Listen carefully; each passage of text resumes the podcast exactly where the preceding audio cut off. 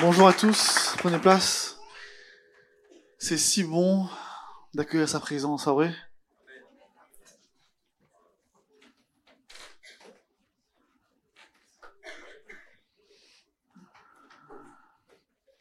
C'est lorsque tu es dans sa présence que tu te rends compte que il est au-dessus de tout. Quand réellement tu arrives à rentrer dans sa présence, dans son amour, tu comprends pourquoi il est écrit que lorsque nous serons avec lui, nous le louerons et l'adorerons pour l'éternité. Par contre, il y, a un petit écho dans le micro là. Je sais pas si on peut régler. Bonjour à tous, j'espère que vous allez bien. Vous êtes en forme, en feu. En tout cas, nous on est, on est en feu, nous on est motivés. Merci au groupe de louanges aussi parce qu'ils font un super boulot et euh, ils sont investis. Vendredi, il y avait, une magnifique soirée euh, intercession. C'est qui était présent vendredi à la soirée intercession Dis à ton voisin, là où l'a été là.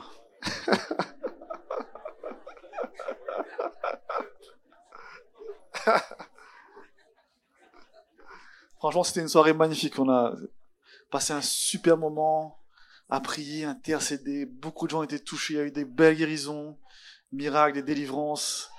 Et j'aime bien aussi parce qu'il y, a, des gens, il y a des gens qui viennent pour la première fois à l'église aux soirées intercession. Parce que les gens les invitent parce qu'ils savent qu'il va y avoir un décapage.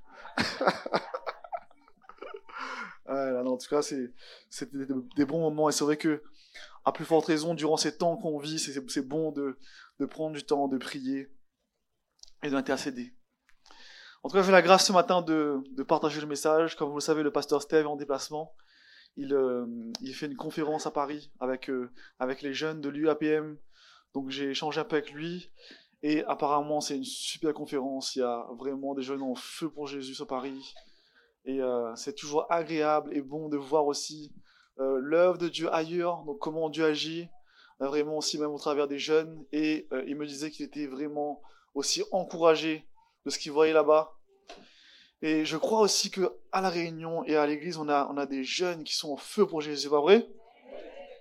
Amen. Et je crois qu'on va lever aussi une armée de jeunes à, la Réunion euh, pour la cause de Christ. Et euh, oui, il y a aussi le pasteur GG qui est avec lui. Et donc, euh, ils sont, ils sont là-bas. Et le week-end prochain, ils seront en Suisse. Ils, vont, ils ont la grâce d'aller aussi continuer de, de, mettre en place l'école destinée en Suisse. Donc euh, le pasteur Steve sera pas là aussi le week-end prochain, mais vous serez toujours bénis avec, euh, les équipes qui sont présentes ici. Amen. Et donc ce matin, le sujet, donc le thème du message qu'on va partager s'appelle Démasquer les forteresses. Donc pour ceux qui étaient là vendredi, vous allez, vous allez voir, pas une suite, mais c'est un message qui vient vraiment en complément et euh, c'est un message qui est vraiment important parce que pourquoi? Beaucoup de chrétiens vivent leur vie, s'engagent avec Christ. Et durant leur marche avec Christ, ils, font face à plein de combats, des, plein de choses diverses. Donc ils font face à des difficultés, que ce soit relationnelles, que ce soit personnelles, que ce soit spirituelles. Et ils se rendent pas compte que souvent, ils se trompent de combat. Pourquoi? Parce que la plupart des combats ne sont pas les combats qui se passent à l'extérieur, mais les combats commencent premièrement à l'intérieur. Le combat est avant tout un combat qui se passe dans, notre, dans nos pensées, dans notre façon de penser, dans notre façon de voir les choses, de concevoir les choses. J'aime dire, tu deviens ce que tu crois, ce que tu crois te façonne de la bonne ou de la mauvaise façon. Si tu crois que tu es quelqu'un qui qui, est, qui est bon, qui est juste, si tu crois en Dieu, si tu crois en ses capacités, tu vas le voir agir. Si au contraire, tu crois, tu ne crois pas en Dieu, ou tu crois, tu ne crois pas en toi, forcément, il y aura un impact négatif sur toi. Donc, ce que tu crois va te façonner, va façonner ta façon de penser et ta façon de vivre. Et souvent, on, on, met la faute sur les circonstances, on met la faute sur ce qui se passe autour de nous, sur les gens qui nous entourent, mais le combat se passe avant tout en nous.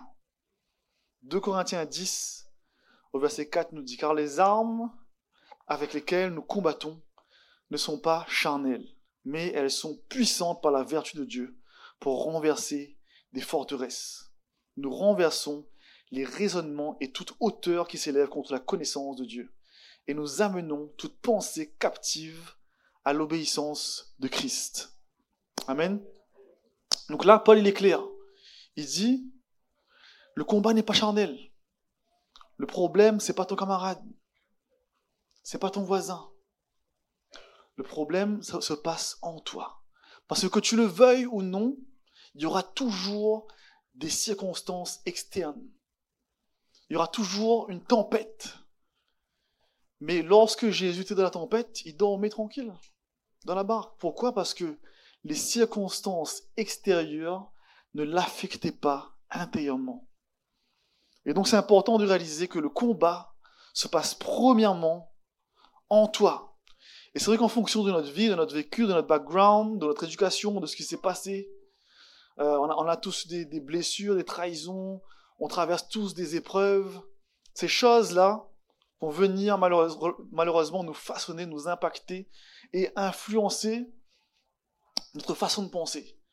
Et ce qui, est important, c'est qu'on doit réaliser que l'ennemi, l'ennemi est là depuis longtemps, depuis le départ. C'est-à-dire qu'avant même que Adam et Ève arrivent sur la terre, il était déjà là. Il avait chuté. Donc l'ennemi sait très bien comment nous attaquer, comment nous cibler. Il connaît les stratégies et les ruses pour venir affecter la vie des chrétiens. Et lorsque tu analyses comment l'ennemi fonctionne, souvent c'est la même chose. Il répète toujours les mêmes cycles. il sait comment l'homme a été fait, donc il va utiliser les mêmes méthodes. Et une de ses méthodes favoris, comme vous savez, c'est la ruse, c'est la tromperie. Qu'est-ce qu'il va faire? Il va essayer de semer des mensonges dans vos vies pour que lorsque vous commencez à croire ces mensonges, ces mensonges vont avoir un impact sur vos vies. Et donc souvent, lorsque l'on a des forteresses, l'origine de ces forteresses, à la base, vient d'un mensonge. Ça veut dire qu'à un moment donné, tu as cru à quelque chose qui était faux, et, ce mensonge est venu façonner en toi un faux raisonnement qui a commencé à avoir des répercussions sur, tes émotions et sur ton comportement. Et un mensonge, c'est quoi? Un mensonge, c'est tout ce qui va contredire la vérité. L'alarme a sonné. Ah dès que la parole le mensonge, l'alarme a sonné. Donc un mensonge, c'est tout ce qui va contredire la vérité. Et le mensonge, le but du mensonge, c'est de produire la mort, c'est de venir affecter de manière négative les gens. Et on le voit souvent, même quand, tu mens, c'est rare que les conséquences soient bénéfiques. Surtout quand c'est des choses mauvaises. Et donc le mensonge va produire la mort alors que la vérité va produire la vie. Jésus est la vérité. Il dit Je suis le chemin, la vérité et la vie. Donc la vérité va venir produire la vie. Mais le mensonge, c'est pas forcément tout dans ce qu'on croit. Parce que des fois, Satan va utiliser une vérité pour amener un mensonge. Et d'ailleurs, c'est une de ses armes favorites. C'est déformer la vérité. Parce que nous, en tant qu'humains, on pense que la vérité, c'est quelque chose de noir, blanc, factuel. D'accord? On se dit, voilà, bah, ça c'est quelle couleur? C'est noir, c'est blanc. Donc noir, c'est la vérité et blanc, c'est le mensonge, par exemple. Donc nous, on va être beaucoup sur noir-blanc. On est plus sur une vérité factuelle. Mais selon Dieu, la vérité, c'est ce qui va produire des bonnes œuvres, c'est ce qui va produire, qui va porter du bon fruit. Je vous donne un exemple.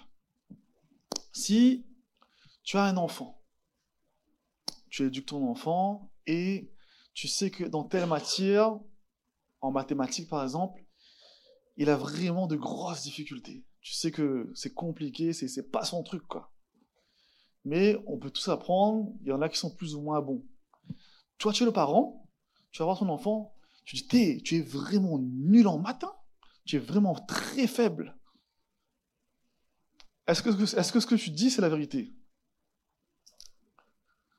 Factuellement parlant, c'est une vérité. La personne est mauvaise en mathématiques. Mais est-ce que dire la vérité, dans ce cas-là, va produire une bonne chose chez l'enfant? Non, parce qu'elle va rabaisser l'enfant, elle va, elle va pas l'aider, elle va pas l'encourager. D'accord? Alors que si tu amènes cette vérité-là différemment, tu dis, OK, j'ai vu que là, tu avais des difficultés là-dedans, est-ce que je peux t'accompagner? Est-ce qu'on peut faire ensemble plus d'exercices? Donc là, tu vas accompagner l'enfant. Donc, en fonction de comment tu vas dire une vérité, l'impact peut être plus ou moins négatif. Et une vérité selon Dieu va toujours produire des bonnes choses, alors qu'une vérité selon l'ennemi va, produire des mauvaises choses. Si tu es en couple et que ta femme a fait un bon, elle a de tout son cœur essayé de faire un bon carré pour toi. Elle a essayé. Et là, tu arrives et quand tu manges, tu, tu, tu pas trop. Et là, tu dis, tu dis, eh, ma chérie, le, manger pas bon du tout. Là, là, ça a énervé. Elle dit, eh ben, fais manger vous-même. D'accord? Tu peux dire une vérité d'une manière qui va produire euh, la vie ou les disputes. Donc tu as le choix. Les deux, c'est la vérité. Mais en fonction de comment tu amènes la vérité, une vérité peut produire quelque chose de bon et elle peut aussi produire quelque chose de mauvais. C'est pour ça qu'on dit que toutes les vérités ne sont pas bonnes à dire. Dans le sens où il y a des vérités mal amenées qui peuvent faire des dégâts. Et Satan, c'est le spécialiste de la vérité qui fait des dégâts. Et au même titre, un mensonge peut devenir une vérité. On le voit dans la Bible, Rahab, la prostituée, elle a été contrainte de mentir pour protéger les soldats d'Israël. Et on aurait pu dire, oui, mais elle a menti, c'est pas bien. Mais c'était quoi l'objectif? C'était de sauver des vies. Et donc, lorsqu'elle a fait ça, ça a produit quelque chose de bon. Pendant la guerre, lorsque les Juifs étaient, étaient gardés par des gens, étaient cachés, les gens devaient mentir pour les protéger. Parfois, mentir amène la vie. Si tu dis la vérité, la personne meurt. Donc si tu dis la vérité, tu n'apportes pas la vie. Donc à ce moment-là, la vérité, c'était le mensonge. Parce que c'était le mensonge qui, les a gardés en vie. Et donc c'est important de comprendre que parfois on peut avoir des perceptions erronées de la vérité et du mensonge. Et on peut croire bien faire en disant la vérité. Et surtout, l'ennemi sait comment détourner la vérité pour venir semer en nous des mensonges. Et donc, comment l'ennemi fait pour créer en nous des forteresses Il va commencer par semer un mensonge. Dire, tu n'es pas capable de faire ça. Tu vas pas réussir. Tu n'as pas les compétences pour faire, pour faire ce travail-là. Tu ne réussiras pas dans tel domaine. Ensuite, toi, si tu commences à croire à ce mensonge, ça va t'affecter émotionnellement. Tu vas commencer à être pas bien, tu vas commencer à être découragé, tu vas commencer à être un peu maf, tu vas moins bouger, tu te dis, bah, finalement, bah, peut-être que je vais pas trop, trop postuler donc pour tel poste. Et ça va commencer aussi à affecter tes relations. Parce que tu vas être plus grincheux, tu vas être plus susceptible. Et ensuite, ça va même impacter tes habitudes. Parce que, à cause de ce mensonge, cela va impacter même ta façon de vivre. Pour déjà créer ce qu'on appelle des cycles, où tu peux même tomber dans des addictions, où tu peux même avoir des liens spirituels. Et c'est là que les forteresses se créent dans nos pensées parce qu'on croit à ces mensonges. Et c'est pas ce que Dieu veut, c'est ce que l'ennemi essaye de faire. Mais Dieu veut pas qu'on tombe dans ces pièges. C'est important de comprendre le mécanisme, le fonctionnement, comment l'ennemi fait pour déclencher les choses. Et souvent, ce qui se passe, c'est que une forteresse va avoir une conséquence, donc elle va créer une habitude chez la personne. Il y a des gens, ça va créer des addictions à l'alcool. Il y a des gens, ça va créer une attitude colérique. Il y a des gens, ça va créer de la léthargie. Ils vont plus avoir goût à rien, ils vont rien faire. Et ensuite, lorsqu'ils vont faire face à ce problème, ils vont penser que le problème, c'est c'est vraiment l'addiction. ils vont dire, ah ben le problème que j'ai, c'est l'addiction, c'est l'alcool. Le problème que j'ai, c'est la colère. Le problème que j'ai, c'est que euh, je, manque d'énergie de, niaque. Sauf qu'ils n'ont pas compris que, ça, c'est la conséquence du mensonge qu'ils ont cru et qui a fait qu'à un moment donné, ça a créé ça dans leur vie. Donc, qu'est-ce qu'ils vont faire? Ils vont prier contre la conséquence et non contre la racine. Du coup, tu sais comme, tu comme si tu coupais les branches d'un arbre, ça repousse tout le temps. Alors que si tu vas trouver le mensonge auquel tu as cru, et que tu vas déraciner, démasquer ce mensonge qui, est devenu une forteresse, alors derrière, automatiquement, les conséquences, ça va être comme un effet boule de neige. Ça va impacter le reste de notre vie. Amen. Et donc on va voir ensemble justement quelques forteresses que les chrétiens malheureusement font face, auxquelles on fait tous face en réalité. En réalité, on fait tous face à un moment donné aux stratégies, aux ruses du diable, parce qu'il essaye à chaque fois de façonner et de créer ces forteresses dans nos vies. Et donc le premier point qu'on nous allons ensemble s'appelle la forteresse de la religiosité ou du légalisme.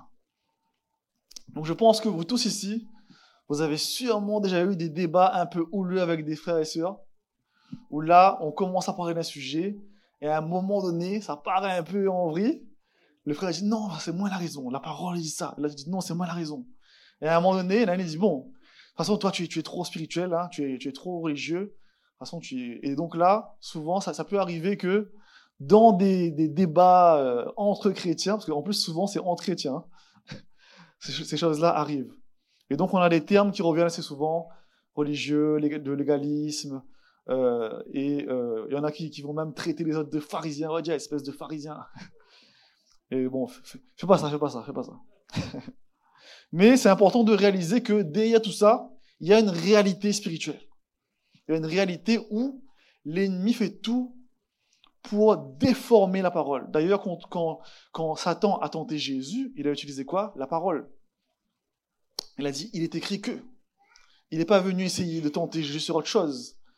Donc, à partir du moment où il, il a réussi à corrompre une façon de penser sur la parole, il sait que il va réussir à ériger une forteresse de la religiosité dans ta vie. Donc ça, c'est un point important parce qu'on fait tous face à ça. Et il ne faut pas confondre une vie pieuse et être religieux. C'est pas parce que tu pries beaucoup, tu passes du temps dans la parole, euh, tu, tu, prends du temps avec Dieu, tu essayes d'être saint. C'est pas ça être religieux. Ça, c'est, ça, ça, au contraire, ça, c'est essayer d'avoir une vie où tu as une vie de sanctification, tu as une vie où tu essaies de t'approcher de Dieu. D'accord? Mais on va voir ensemble, justement, quels sont les signes, les symptômes, on va dire, des indicateurs plutôt, pas les symptômes, mais les indicateurs qui pourraient t'indiquer que peut-être qu'il y a un petit peu de religiosité dans ta vie et qu'il faudrait le démasquer pour avoir une plus grande liberté. Qui c'est qui est intéressé? Pense que tout le monde. Alors, c'est important que tu différencies ces forteresses, ces choses de toi-même, d'accord? Parce que à un moment donné, on fait tous face à ce genre de choses-là. Ok? Si je te sens visé, c'est que c'est pour toi, c'est normal. Mais ça va pas, pas dans le sens où c'est toi, ta personne à toi. Ça veut dire que c'est des choses que, Dieu veut mettre en lumière pour te libérer et pour démasquer justement des choses dans ta vie. Alors voyons ensemble justement ces indicateurs, ces signes. Alors si tu essayes souvent de tout faire par toi-même, tu ne demandes pas de l'aide. Tu dis, à moi, bah, pas besoin de personne. Mais Guy fait toutes les affaires. Mais monte meuble, mais répare l'ordinateur, mais fait la cuisine. et après, quand tu es dans la galère, ta femme va te voir te dit, Ma dit, où appelle le camarade Mais a dit, ou qui est fait tout seul. Et donc, il y a des gens qui ont une tendance, c'est un peu caricaturé, mais une tendance à tout vouloir faire tout seul. Tu es assez extrême dans ta façon de penser ou de faire les choses, et souvent, le prétexte, c'est que tu les fais pour Dieu. Tu es souvent en conflit ou en débat avec d'autres chrétiens. À chaque fois d'un repas, tout en un conflit. Tu es souvent, tu veux souvent imposer aux autres ta façon de penser ou de voir les choses. Il y a des gens, quand tu parles avec eux, tu vois que c'est un débat ouvert. Il y en a d'autres, tu vois que c'est un débat fermé. Parce que la personne, c'est ce qu'elle dit qui est vrai. Et toi, il dit, on sort à vous. tu remets en question ton salut souvent. Un matin, je te lève, tu dis, ah là, je sais que je suis sauvé. Super. Le lendemain, il s'est passé un truc. Là, tu dis, purée, j'espère que l'enlèvement, c'est pas aujourd'hui. Je dis, là, là, là, c'est l'enlèvement l'arrivée. Aïe, aïe. Vous rigolez, mais moi, ça m'est déjà arrivé. Hein. Parce que on traverse tous ces moments-là. Il y a un jour, je me rappelle, j'étais chez moi. J'étais encore jeune en plus. Et euh, j'étais dans ma maison. Enfin, chez mes parents. J'habite encore chez mes parents. Et là, tout d'un coup, j'entends plus un bruit dans la case. Je dis, je, je rentre dans une pièce, je vois c'est vide. Je dis, là, l'enlèvement arrive, il m'arrête à terre.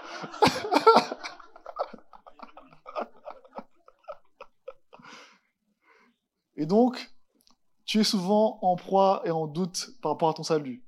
Tu vas souvent prendre les choses à la lettre sans prendre en considération le contexte, une phrase, une circonstance. Tu prends un morceau de verset, tu enlèves le reste, et tu dis, il est écrit que.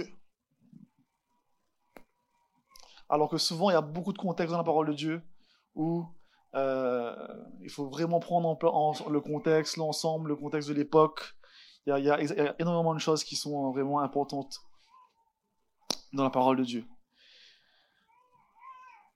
Tu vois, même des fois, alors je, vais, pousser un peu le bouchon, mais en réalité, sans trop pousser le bouchon.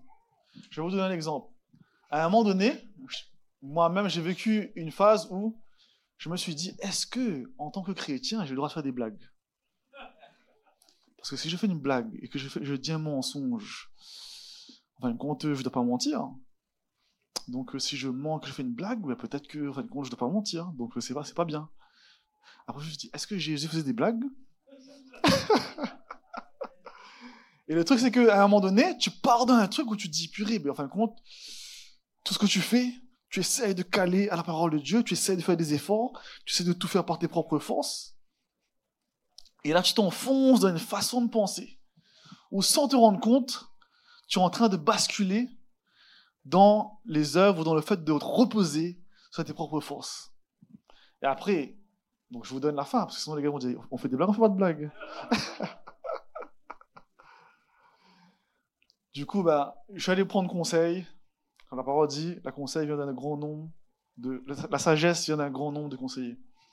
J'ai pris des conseils avec des, des, personnes que je connaissais qui étaient matures dans l'esprit, et j'ai pas attendu trop longtemps de commencer à prendre des mauvaises habitudes, et je me suis rendu compte que non, en fin de compte, tu peux faire des blagues. Je veux dire, des fois, si tu veux faire une, surprise à ton épouse ou à tes enfants, et euh, si tu veux de mentir pour cacher un truc, c'est pas grave, l'enfant va être content. Qu'est-ce que ça va produire derrière? Ça va produire une bonne chose. D'accord? Et donc, et donc, des fois, des petites choses comme ça, on ne se rend pas compte. Mais ça peut être des signes où là, ça commence à être un peu borderline dans la façon de penser. Est-ce qu'on est un peu pas, est-ce qu'on n'est pas en train de basculer dans le côté un peu trop religieux? D'accord? Des fois, ça peut aller loin. Moi, je, connais même, je connais des personnes à un moment donné, ils n'écoutaient plus de musique. Plus de musique du monde. Je n'écoute pas la musique du monde. C'est satanique. J'écoute que la musique chrétienne. Il y en a qui sont comme ça. Ça existe des musiques sataniques. Ça existe. Il y a des gens qui font vraiment l'œuvre de Satan. Mais, il y a beaucoup de, de musiques qui sont bonnes. C'est comme la nourriture, les choses que tu achètes. Euh, si, tu, si tu mets l'emphase sur ce que Satan fait, à un moment donné, tu te prives des bonnes choses où ça tournait pas dedans. Et c'est vrai que des fois, on se rend pas compte comment on peut basculer inconsciemment comme ça. Moi, quand j'étais petit, par exemple, je regardais Dragon Ball Z. D'accord? Les gens disaient, et euh, certains chrétiens disent, tu n'auras pas Dragon Ball Z, c'est Satan. On appelle Satan petit cœur dedans. Mais ce qui compte, c'est vrai qu'il y a des choses qui sont vraiment diaboliques, d'accord? Faut pas tout mettre dans le même panier mais je connais beaucoup de gens qui ont fait la part des choses. Et après, c'est sûr que tout est dans la mesure, tout est dans l'excès. S'il y a l'excès, si ton mari est accro, c'est comme l'ordinateur jeu vidéo, il dort dessus. Forcément, ça va être négatif. Mais si les choses sont bien amenées, c'est qu'est-ce que ça va produire? Est-ce que le fait de priver ton enfant de ce dessin animé là, qu'est-ce que ça va produire en lui? Est-ce que à l'école, il va avoir plein de problèmes avec ses camarades et, ça va être conflictuel et ça va amener quelque chose de lourd dans la famille? Ou est-ce que derrière, ça va, ça, va, produire quelque chose de bon? Et des fois, on se pose pas forcément les bonnes questions. Quel est le fruit que ça produit? Et on se rend pas compte comment la religiosité peut venir prendre place dans des choses, dans des choses qui vont s'immiscer dans nos vies. Et donc la racine de ces mensonges-là, quelle est la racine? Parce que souvent, lorsque l'on tombe sous l'esprit de religiosité, d'accord C'est qu'à la base, on a cru un mensonge qu'on ne devait pas croire. Et l'une des racines, c'est qu'on croit qu'on a la capacité de faire les choses par nos propres forces, sans l'aide de Dieu. On se dit, moi, je peux faire les choses et j'ai pas besoin qu'on m'aide. Et le fait de croire à ces choses-là, souvent ça vient aussi de notre passé. Peut-être qu'on a eu une éducation rigide, peut-être qu'on a même fréquenté beaucoup de personnes qui étaient comme ça. Du coup, ça nous a impacté. Ça peut aussi provenir de l'isolement spirituel. À un moment donné, tu t'isoles, tu restes chez toi, tu dis moi j'ai plus besoin de personne, j'ai besoin que de la Bible, du Saint-Esprit, c'est bon. Et du coup là, tu commences à lire la Bible, tu commences à lire les versets. L'ennemi vient et te dit, il est écrit que, comme il a fait avec Jésus. Et là, tu commences à croire à un mensonge. Tu commences à t'enfermer. Tu commences à t'isoler. Ça commence à avoir un impact sur tes relations, sur tes habitudes, sur tes relations. Et tu te rends pas compte que tu t'enfermes sous un joug et un esprit de religiosité qui va créer des forteresses dans ta vie. Et c'est important d'accepter de dépendre de lui, de dépendre de Jésus, de, dépendre de sa grâce. Avant tout, Dieu, c'est un Dieu de relation. Il veut que tu coopères avec lui. Dieu nous a créés comme un réceptacle de son Saint-Esprit. Lorsque tu acceptes sa grâce, tu acceptes que son esprit vienne habiter en toi. Il veut que tu coopères avec lui. Mais pas que avec lui, il veut que tu coopères avec son Église. Il veut que tu coopères avec le corps de Christ. Il nous rend dépendants des uns des autres. Ta percée, ta bénédiction peut être dans la vie de ton frère ou ta soeur. Ta délivrance peut être dans la vie de ton frère ou ta soeur. C'est pas que toi. Des fois, tu crois que c'est que toi qui dois jeûner, prier. Je dis, si je jeûne, je prie, je jeûne, je prie, je jeûne, je prie, j'aurai ma percée. C'est pas que ça. Moi, il y des percées que j'ai eues, c'était grâce aux autres. Parce que j'ai eu l'humilité de me confier. J'ai eu l'humilité d'aller voir les autres et, de, dire ce que je traversais. Et j'ai été soutenu, j'ai été encouragé. On a prié pour moi. Et là, la percée est arrivée. Des fois, on croit que par nous-mêmes, par nos propres forces, on est capable de tout faire, de réussir. Et on ne se rend pas compte que c'est une forme d'orgueil de se dire qu'on peut réussir tout par nous-mêmes. Et donc tu dois réellement accepter de dépendre de lui et de sa grâce. La parole dit quoi? Cette fois le juste tombe, cette fois il se relève. Éphésiens 2, verset 8 nous dit Car c'est par la grâce que vous êtes sauvés par le moyen de la foi, et cela ne vient pas de vous, c'est le don de Dieu. Ce n'est point par les œuvres, afin que personne ne se glorifie. Il est clair, il dit Cela ne vient pas de vous. Tu as beau faire ce que tu veux, ça vient pas de toi. Donc accepte de dépendre de lui, accepte de te reposer sur lui. Et une des choses, c'est que souvent, lorsqu'on est sous cette forteresse, on oublie que on essaie de faire les choses inconsciemment, des fois c'est par un esprit de performance. C'est-à-dire qu'on essaie de faire les choses pour, pour nous prouver à nous-mêmes que moi je suis capable de. Moi je suis capable de prier deux heures par jour. Moi, je suis capable d'aller à tel endroit, de faire ci, de faire ça. Mais lorsque tu t'investis pour Dieu, lorsque tu veux grandir dans ta vie pour Dieu, ta motivation doit être la bonne. Tu dois avoir une motivation qui se repose sur la reconnaissance, sur ce que Jésus a accompli pour toi. Lorsque tu pries, fais-le par amour pour Dieu, fais-le par amour pour ton prochain. Lorsque tu te lèves à la prière le matin, prie pas pour qu'on voit que tu viens prier. Prie parce que tu aimes Dieu, parce que tu aimes ton église, parce que tu aimes ton prochain. Parce que tu as envie que les gens soient délivrés, parce que tu vois les gens souffrir. Et tu dis, moi, je veux prier, je veux prendre du temps dans la prière, par amour pour ces gens-là. C'est ça qui doit être ta motivation, c'est l'amour. Il dit, ainsi vous reconnaîtrez mes disciples en l'amour qu'ils ont les uns envers les autres. Là, pas dit au nombre d'eux qui prient et qui la Bible, hein, en l'amour qu'ils ont envers leur prochain. L'amour doit être ton carburant. C'est ça qui doit te pousser, t'animer dans ce que tu fais pour Dieu. Amen.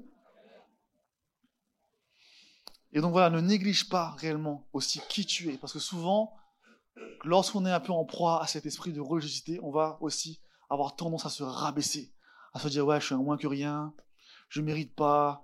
Euh, Jésus, ben franchement, fais-moi grâce parce que je, suis vraiment une créature misérable.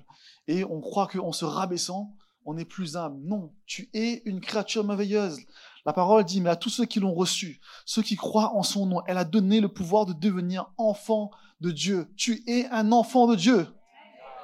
Lesquels sont nés non, de, non, du, non du sang, ni de la volonté de la chair, ni de la volonté de l'homme, mais de Dieu. 2 Corinthiens 5, 17 nous dit, si quelqu'un est en Christ, il est une nouvelle créature.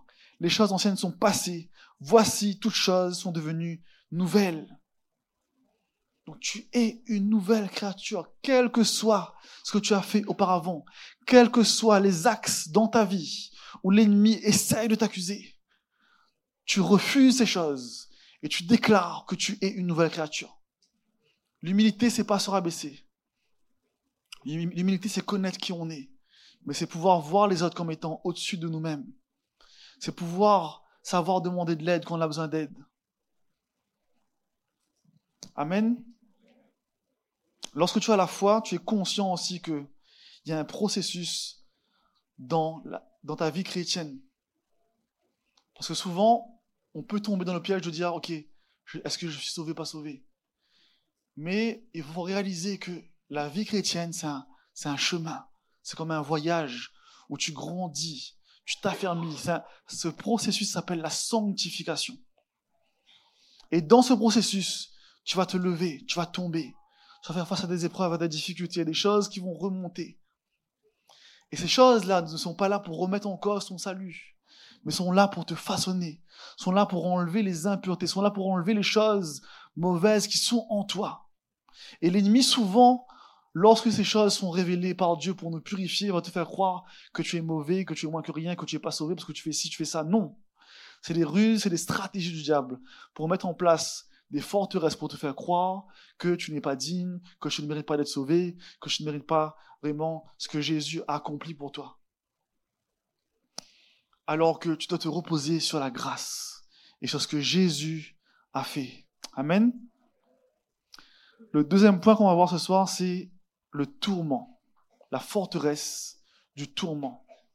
On va voir un peu les signes, les indicateurs qui peuvent, qui peuvent te dire si indiquer si c'est possible que tu as peut-être des, des pans dans ta vie où l'ennemi a réussi à semer des choses pour te tourmenter.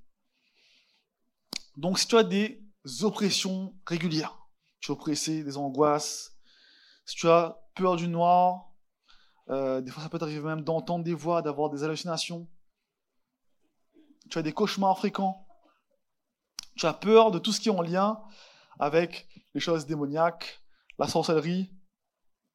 Et euh, tu as peut-être le sentiment d'être observé la nuit, tu ressens des fois des présences le soir, et ça t'arrive de vivre ce qu'on appelle des paralysies du sommeil. C'est quand tu dors et que d'un coup ton corps bouge plus, tu es réveillé mais tu n'arrives pas à te réveiller. Et là tu es en affolement, je lève, faut que je lève, faut que je lève. Mais au final, après, ça, ça se débloque. Ça s'appelle la paralysie du sommeil. Et souvent, c'est en lien avec des attaques spirituelles ou des oppressions. Donc tous ces points-là, c'est des signes que l'ennemi a peut-être réussi à façonner en toi des forteresses en lien avec le tourment. Et la racine du mensonge auquel souvent on croit qui donne ces accès, c'est sur le fait que tu crois que l'ennemi a le pouvoir sur toi ou la capacité de t'atteindre. En réalité, tu crois que l'ennemi a plus de capacité d'agir dans ta vie que de Dieu d'agir dans ta vie. Et c'est un combat pour toi. Parce que un coup, pareil, l'ennemi, pareil, l'ennemi arrive à t'atteindre. Un coup, tu dis non, Dieu est plus fort. Un coup, ah, l'ennemi arrive à t'atteindre. Un coup, tu repris, ah, Dieu est plus fort. Donc, tu es dans cette lutte, dans ta foi, dans ta perception de la capacité de l'ennemi à agir dans ta vie. Et c'est important de réaliser que si on n'arrive pas à se positionner et à accepter que celui qui est avec nous est plus fort que celui qui est contre nous, on va toujours lutter avec cette forteresse. Et on va prendre ensemble un passage dans la parole de Dieu qui, qui va, je crois, vraiment vous, vous encourager. C'est dans 2 Corinthiens 12, à partir du verset 7. Donc là, c'est Paul qui parle. Et il dit, Et pour que je ne sois pas enflé d'orgueil à cause de l'excellence de ces révélations, il m'a été mis une écharde dans la chair, un ange de Satan pour me souffleter et m'empêcher de m'enorgueillir.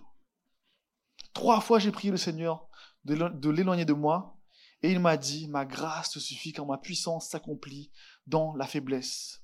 Je me, glorifierai, donc bien plus volontiers de mes faiblesses, afin que la puissance de Christ repose sur moi. Puissant passage ici. Ce qui est intéressant ici, c'est que j'ai pris cet exemple-là parce que c'est Paul. Déjà, Paul, le, le, gars est quand même dangereux. Il a écrit quasiment un tiers, deux tiers du Nouveau Testament. Euh, il a accompli des choses extraordinaires. Mais malgré tout, on voit que Paul était attaqué par euh, des esprits mauvais. Et là, on voit, il utilise une image, il dit une écharde a été mise dans ma chair. Si on prend même le mot grec, il dit c'est même un, pieu. D'accord? Donc là, c'est une image, c'est pas, c'est une métaphore, c'est pas, c'est pas physique. Il n'y a pas un gars qui a planté un, un, truc et puis il marche pas avec un bout de bois planté. D'accord? Et, euh, et après, il explique c'est quoi l'écharde. Il dit l'écharde, c'est quoi? C'est un ange de Satan pour me souffleter et m'empêcher de m'enorgueillir. En réalité, Paul faisait souvent face à des grosses attaques spirituelles ou des anges déchus. Donc là, un ange Satan, c'est un ange déchu. Des anges déchus venaient l'attaquer. Et lui, il en avait marre. Il dit Seigneur, j'en ai marre, je suis attaqué tout le temps. Il Fais les affaires. D'accord? Et là, on voit que Dieu lui répond Ma grâce te suffit. Ça, veut dire quoi? Ça veut, pas, ça veut dire que cela ne dépend pas de ton niveau spirituel. On aurait pu dire, oui, mais peut-être que si, mon niveau spirituel est assez élevé, j'aurais pu l'attaquer. Non. Même Paul, Dieu lui dit, ma grâce te suffit. Ça veut dire quoi? Ça veut dire que ça, tout dépend de sa grâce. C'est avant tout sa grâce. Ça ne dépend pas de toi. Ça dépend de lui. Tu dois apprendre à dépendre de sa grâce. Et lorsque tu te reposes sur sa grâce, alors Dieu manifeste sa puissance. Amen. Et moi-même, j'ai traversé des épreuves comme ça où je me faisais attaquer, attaquer, attaquer. Et à un moment donné, je commençais à douter. Je me disais, ben, Seigneur, je comprends pas pourquoi je suis attaqué, je prie, je jeûne, je suis attaqué même, je tombe malade, euh, j'ai des oppressions. Et je pensais que plus j'allais augmenter ma spiritualité, et plus ça allait être efficace. Mais en réalité, je me trompais de combat. Je pensais que c'était par moi, par mes œuvres, que j'allais réussir à me débarrasser de ces attaques. Jusqu'au moment où j'ai réalisé que ça dépendait pas de moi, mais vraiment de sa grâce. Et il y a une fois, justement, il y a le Seigneur qui m'a dit une phrase puissante qui m'a vraiment remis à ma place, dans le bon sens du terme. Il m'a dit, si l'ennemi n'a pas réussi à te tuer avant que tu ne sois chrétien, pourquoi y arriverait-il maintenant que tu l'es?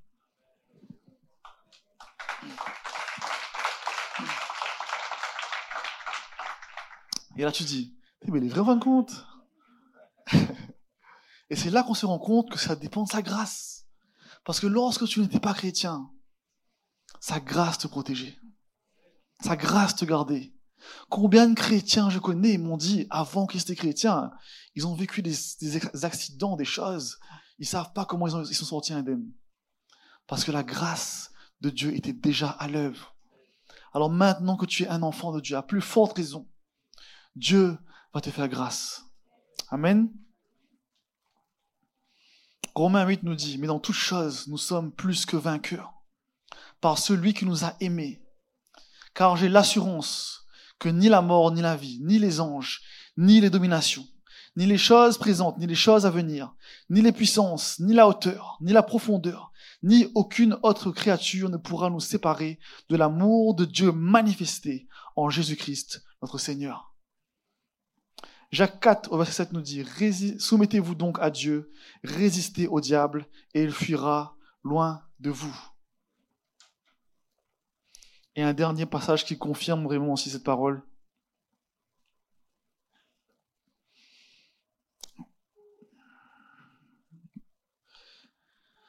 1 Jean 4, verset 4. Vous, petits enfants, vous êtes de Dieu, et vous les avez vaincus, parce que celui qui est en vous est plus grand que celui qui est dans le monde. Ça, souvent, on prend, le, on prend que la fin, nous. On dit, parce que celui qui est en vous est plus grand que celui qui est dans le monde. Mais avant, il dit, vous, petits enfants. Ça veut dire que Dieu, même un petit enfant, il prend, et c'est suffisant pour, le, pour battre le diable. Lorsque tu es affermi en Christ, l'ennemi ne peut pas t'atteindre parce que ça ne dépend pas de toi. Amen. Et on va voir un dernier point ensemble. Le, troisième point, c'est la forteresse de la confusion. Donc on va voir quelques signes et indicateurs qui peuvent te montrer que tu peux être effectivement sous la forteresse de la confusion. Si tu vis sans objectif, sans but, tu es dans un état de stagnation, dans un état d'apathie. L'apathie, c'est quoi? C'est une absence d'activité sociale, de curiosité, de sensibilité envers son entourage, de non-réponse aux sollicitations de ses proches et de forte démotivation dans la prise d'initiative. Tu n'as pas de projet, tu n'as pas de plan, et tu continues à vivre ta vie, et surtout, tu ne t'inquiètes pas. Tu te dis, ah ben elle est comme ça, c'est la vie. La vie est comme ça, c'est difficile, mais c'est la vie, c'est comme ça. Hein. Si tu es dans cet état-là, si tu as ces symptômes-là, c'est que l'ennemi a réussi à mettre de la confusion dans ta vie, te faire perdre pied, t'empêcher d'avoir des plans, des objectifs, d'avoir vraiment une cible à atteindre dans ta vie. À chaque fois qu'il y a de la confusion, c'est qu'à un moment donné, il y a une tromperie dans ta vie. À un moment donné, l'ennemi a à te faire croire quelque chose que tu n'aurais pas dû. Et souvent, l'origine de la confusion vient d'un compromis qui a été fait dans ta vie. Peut-être que tu vas commencer à faire un compromis dans un domaine, tu dis, ah ben, là c'est un peu dur, tu fais un petit travail au black. Petit travail, travail. Et, là, quand tu arrives à la fin du mois, tu dis, bon, ben là, si je ne fais pas le travail au black, comment je finis le mois? Mais en même temps, je crois que Dieu pourvoit. Mais Dieu pourvoit, mais si je ne travaille pas. Donc là, tu es dans la confusion. Pourquoi? Parce que le fait que tu commences à faire des compromis, tu commences à douter dans la vérité que Dieu peut prendre soin de toi. C'est pareil dans les relations. Tu es un chrétien, un jeune chrétien, tu es en feu, tu vois une jolie fille passer, et là tu, tu es attiré par elle, tu sais qu'elle n'est pas chrétienne, et toi, tu commences à la fréquenter, tu commences à faire des compromis. À un moment donné, tu vas essayer d'arranger la parole de Dieu à ta manière pour te dire non, mais en fin de compte, ce que je fais, c'est bon. Tu vas commencer par un compromis. Et ces compromis vont te faire croire à des mensonges qui, à un moment donné, vont devenir des forteresses. Et ce qui se passe, c'est que lorsque la forteresse de la confusion prend place, ce mensonge va te lier et te préparer à être confus lorsque la vérité arrive. Souvent, quand tu es dans cet état-là, quand les gens te disent la vérité, tu es encore plus confus. Pourquoi? Parce que tu es déstabilisé, parce que tu te dis, si tu appliques la vérité, qu'est-ce qui se passe? Est-ce que je vais devoir mettre fin à ma relation? Est-ce que je vais devoir dépendre de Dieu? Parce que souvent, ça, va t'amener à dépendre encore plus de Dieu. Et en plus, ça va venir aussi travailler ton ego. Pourquoi? Parce que tu vas te dire, ok, je crois en ça, mais accepter que, tu t'es trompé va te demander de l'humilité. Et te dire non, ben, j'ai plané. Je n'aurais pas dû faire les choses de cette manière-là. Et cela peut impacter différentes sphères de nos vies. Cela peut même impacter notre façon d'interpréter et de croire dans la parole de Dieu. Je vais vous donner un exemple biblique qui a été mal interprété et qui a amené beaucoup de confusion dans l'Église. Il y a un verset qui dit Femmes, soyez soumises à vos maris. Vous connaissez tous ces versets-là. En général, c'est pas un verset que les femmes aiment beaucoup. Hein Pourquoi? Parce que ça a mal été interprété. Lorsque tu prends ça avec le filtre de la confusion, et si en plus le gars est un petit peu euh, macho, il dit Ah, ça c'est un verset pour moi, ça. Femme, soyez soumise au mari. Femme, fais le ménage, fais à manger. Tu dois être soumis à, à l'homme qui est l'autorité placée par Dieu, qui est la tête dans le foyer. Et à cause de ça, ça va créer beaucoup de confusion, beaucoup de choses dans le couple, beaucoup de tensions. Mais quand on regarde réellement ce que la parole dit, quand on prend l'hébreu et le texte original, la traduction la plus correcte serait Femmes, soyez tendrement dévouées à vos maris, comme Christ a été tendrement dévoué à l'Église. Pas pareil, hein? Pourquoi? Parce que quand tu es tendrement dévoué, tu fais les choses par amour et par dévotion pour la personne. Et là, c'est naturel. C'est pas quelque chose que tu viens imposer. Et on voit que le, lorsque tu, crois à une vérité qui est déformée par le fil de la confusion, ça va amener des conséquences négatives et derrière avoir un impact mauvais sur la vie des gens. Et il y aurait un tas de, de sujets qu'on pourrait prendre euh, où on voit qu'il y a beaucoup de confusion. Il y a des gens qui, par exemple, euh, se, disent ben moi, je ne me marie pas devant l'Église, je me marie devant Dieu. Parce que dans la parole, c'est Dieu qui marie. Par contre, quand il peut échapper, il échappe. Parce qu'il n'y a aucun lien, il n'y a, aucune. Euh, juridiquement, il n'y a rien qui est fait. Mais derrière, quand tu ramènes la vérité par rapport à ça, la parole dit soyez soumis aux autorités. Tout de suite, si la personne s'est engagée là-dedans, a commencé à faire des choix, a commencé à mettre en pratique des choses, parce qu'elle veut avoir les bons côtés, mais sans se soumettre à la parole de Dieu, ça va amener la confusion tout de suite derrière.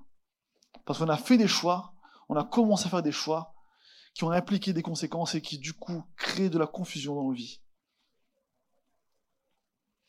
1 Corinthiens 14, au verset 33, nous dit Car Dieu n'est pas un Dieu de confusion, mais de paix.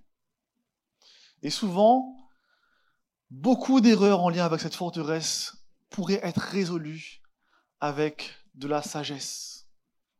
Il y a beaucoup de choix qui sont faits par un manque de sagesse qui d'ailleurs ouvre des portes sur des mensonges qui, amènent un accès à la forteresse de la confusion.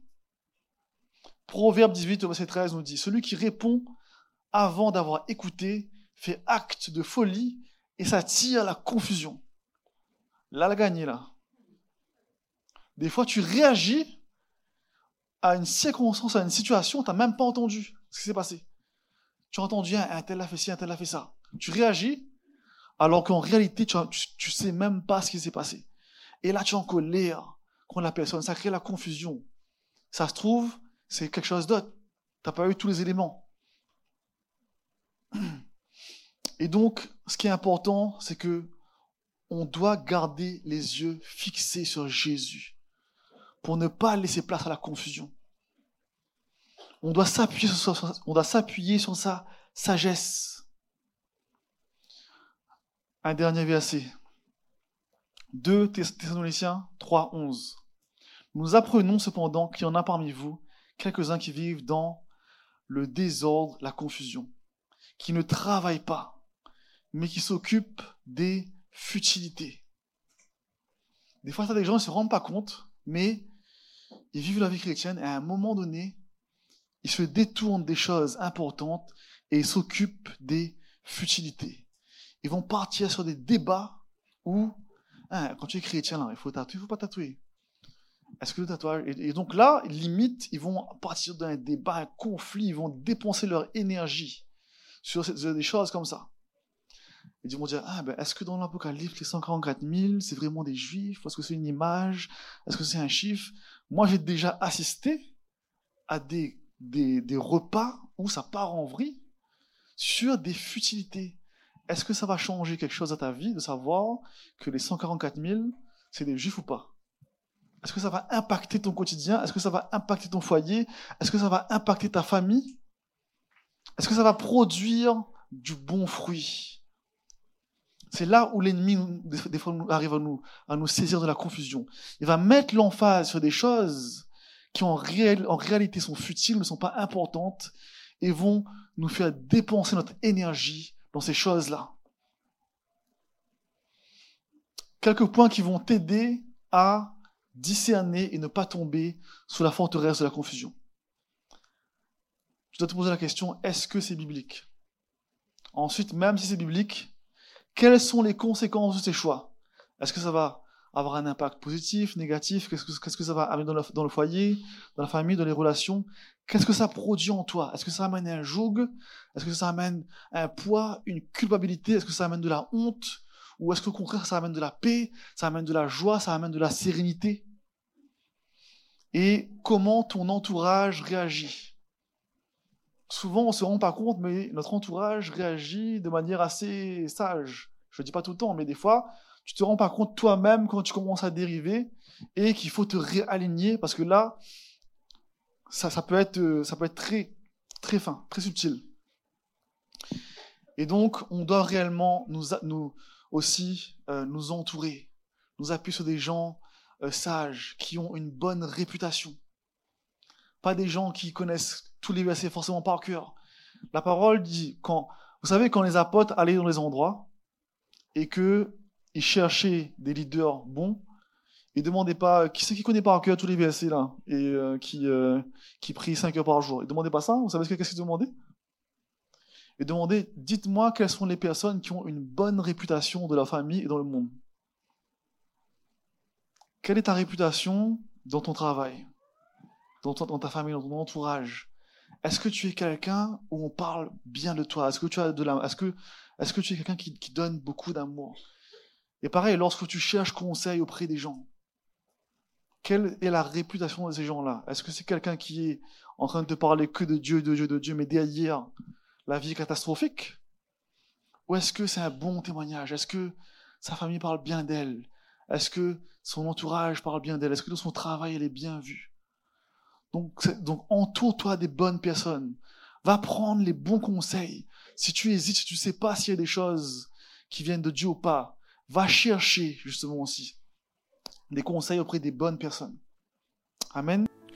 Merci d'avoir suivi ce message. J'espère que ce message a fortifié votre foi. Merci également pour tous ceux et celles qui euh, nous soutiennent au travers de votre générosité. Vous avez en bas de votre écran un QR code qui vous conduira vers une page qui s'intitule je veux bénir.com. Merci de nous aider à propager sa parole.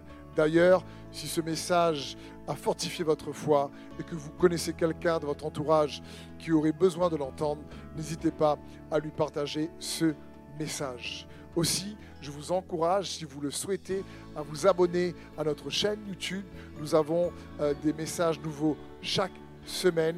Nous sommes aussi présents sur d'autres médias dont vous aurez donc les liens dans la description ci-dessous.